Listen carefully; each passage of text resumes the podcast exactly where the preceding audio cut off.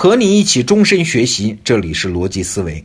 最近呢，有人问我一句话，韩寒那句著名的话：“小孩子才讲对错，成年人只分利弊。”怎么理解呢？是不是说咱们成年人世界里就没啥是非观了？所以小孩子是纯洁的，成年人是堕落的啊？这种腔调我们是经常听到。那好，今天我们就举个例子来看看啊，这个例子就是色情业。在传统道德上讲，色情业当然不对，当然是洪水猛兽，这没啥说的。但是啊，可能你也听说过，很多有经济学知识背景的人都主张要对色情业非罪化呀，可以有管理的放开嘛。他们讲的道理很简单，就是成年人之间只要是基于自愿，不侵害他人的利益。啊，那像性交易啊、色情电影、色情杂志是可以解决很多社会问题的，比如说性压抑和性犯罪。干这行的人呢，尽管干的事儿让很多人看不起，但是没有侵害他人呢，这和偷盗、抢劫的犯罪还是有本质区别的。为什么也要抓也要判呢？哎，这个道理讲的对吗？反正我个人是理解，甚至觉得他讲的很对很对。但问题来了。对的东西在公共政策上就一定行得通吗？你看，观点的是非就碰到了政策的利弊。就算是在现在有的西方国家，性产业已经高度合法化，那又怎样？政府也没有完全放手啊。妓女是不能大大方方工作的，他们的工作场所是被划定在一个范围之内，那就叫红灯区嘛。妓女是不能在大众媒体上打广告的呀。色情杂志可以有，但是绝对不能卖给未成年人的。等等啊，咱们中国的法律对色情产业的态度，那更是严厉的禁止。哎，为啥？不是政府的那些官员不知道经济学家讲的那些道理啊，而是政府必须体现全民的综合意志和普遍的道德观念。现代政府嘛，除了要提供什么和平啊、秩序啊、司法啊、正义啊一系列的公共服务。还有一项很重要的功能啊，就是道德教化。政府既然是社会核心，也被民众视为道德标杆，你就不能带头违反道德啊。所以理论上的对错，经济学家可以继续争下去、吵下去、主张下去。但是如果这件事不是普遍的社会共识，政府就绝对不会放开色情业。那你说色情业就一定错了吗？哎，又不是。越是禁忌的东西，往往又在客观上对文明有巨大的推动作用。前段时间，我们的公众号“逻辑思维”就发表了一篇文章，谈到了这个话题啊，把古往今来的这些事儿汇在一起看，又很有意思。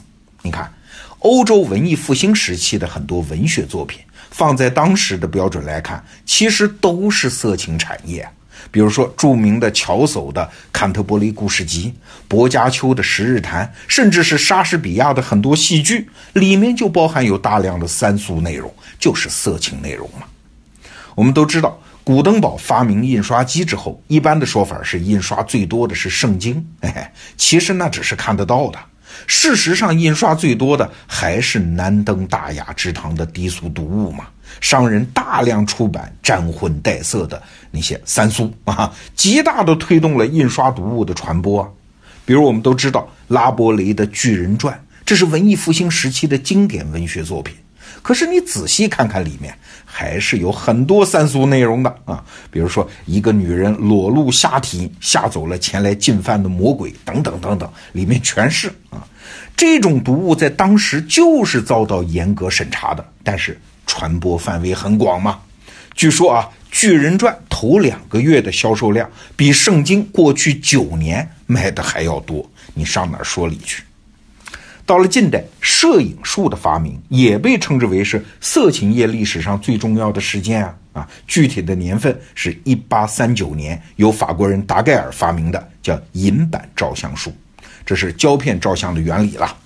那最先应用这个技术的呢，就是色情业嘛。啊，据说啊，我是没看过啊。为了致敬这位先驱，著名的那个色情论坛叫幺零二四论坛，就把他们的照片板块取名叫“达盖尔的旗帜”，来纪念一八三九年的这项发明嘛。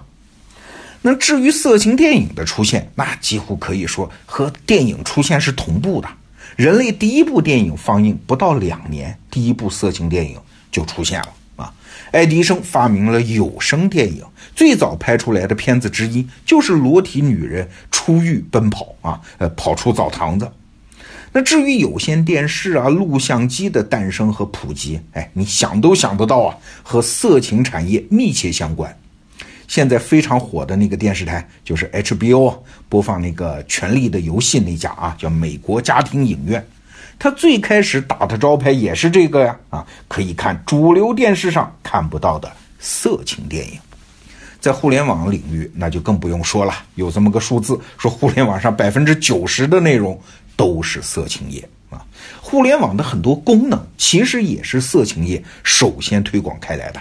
比如说我们现在天天在用的在线支付系统，开山鼻祖那并不是我们现在知道的那什么 paper 啊，而是九十年代中后期为色情网站付费而发明出来的。那个需求太强烈了嘛。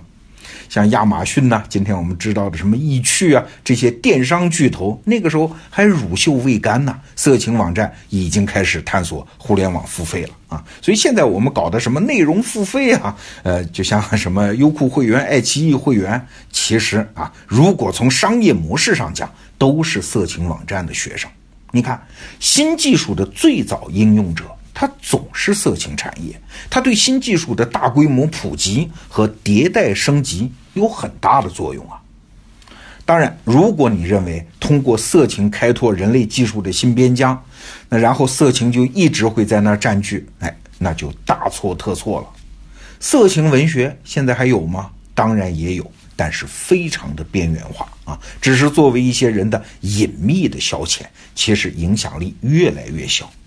色情图片也是这样，刚开始啊，图片业发展起来，整体数量色情图片非常多，但是和现在真正爆发的图片大潮相比，几乎不算什么。一九七零年录像带刚刚出现的时候，淫秽电影一度占到全部录像销售的一半左右啊，在一些国家，这个比例甚至高达百分之八十以上。但是仅仅过了十几年，这个比例就下降了。现在下降的一般是百分之十到百分之二十五啊，一直到现在，色情电影在电影产业里的比重也是呈现缓缓下降的趋势。现在也有很多人抱怨互联网上乌七八糟的色情内容太多，但你想想看啊，和十几年前相比，这个比重已经严重降低了。将来的互联网上色情内容也一定会边缘化。哎，色情内容去哪儿了？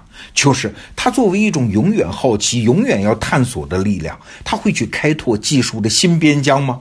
将来什么 VR 就是虚拟现实，还有 AI 就人工智能领域啊，你放心，最先打开消费市场的肯定还是一些三俗的内容啊。但是，一旦这些技术成熟了，其他的内容涌进来，他们又会跑到其他更新的领域去探索。这就是色情业跟人类的技术、人类的文明的一种有趣的互动方式啊。那一方面在色情啊、性啊上面保持敏感和禁忌，我们的主流社会的道德伦理就建立在这种禁忌上；而另外一方面呢，是人性深处的隐秘的冲动，在一些非常幽暗的角落里面释放出来，用于探索新技术，创造出财富和文明啊。这两个现象它是并存的。那我们综合今天讲的话题，你会发现色情业，你看有好几个层次啊，在道德上是禁忌的，在学理上有人试图证明它是合理的，在法律上和公共政策上是被严厉管束的，而在文明上又是贡献卓著的。哎呀，这些话如果说给一个小孩子听的话，他理解起来就会很困难。如果不困难，那就一定是神童啊！一般的小孩子会晕头转向的，一会儿说对，一会儿说错，这是咋回事呢？哎，我们成年人就应该有能力理解啊！所有这些都各自成立，无论是道德上的直觉，还是学理上的是非，公共政策上的利弊，还是文明贡献上的有无，这些是并行不悖的层次。所以啊，回到韩寒那句话：“小孩子才讲对错，成年人只分利弊呀。”成人不是道德感降低了，而是有能力超越道德，更加接近于一个真实的世界。今天的节目就到这儿，大家周末愉快，下周见。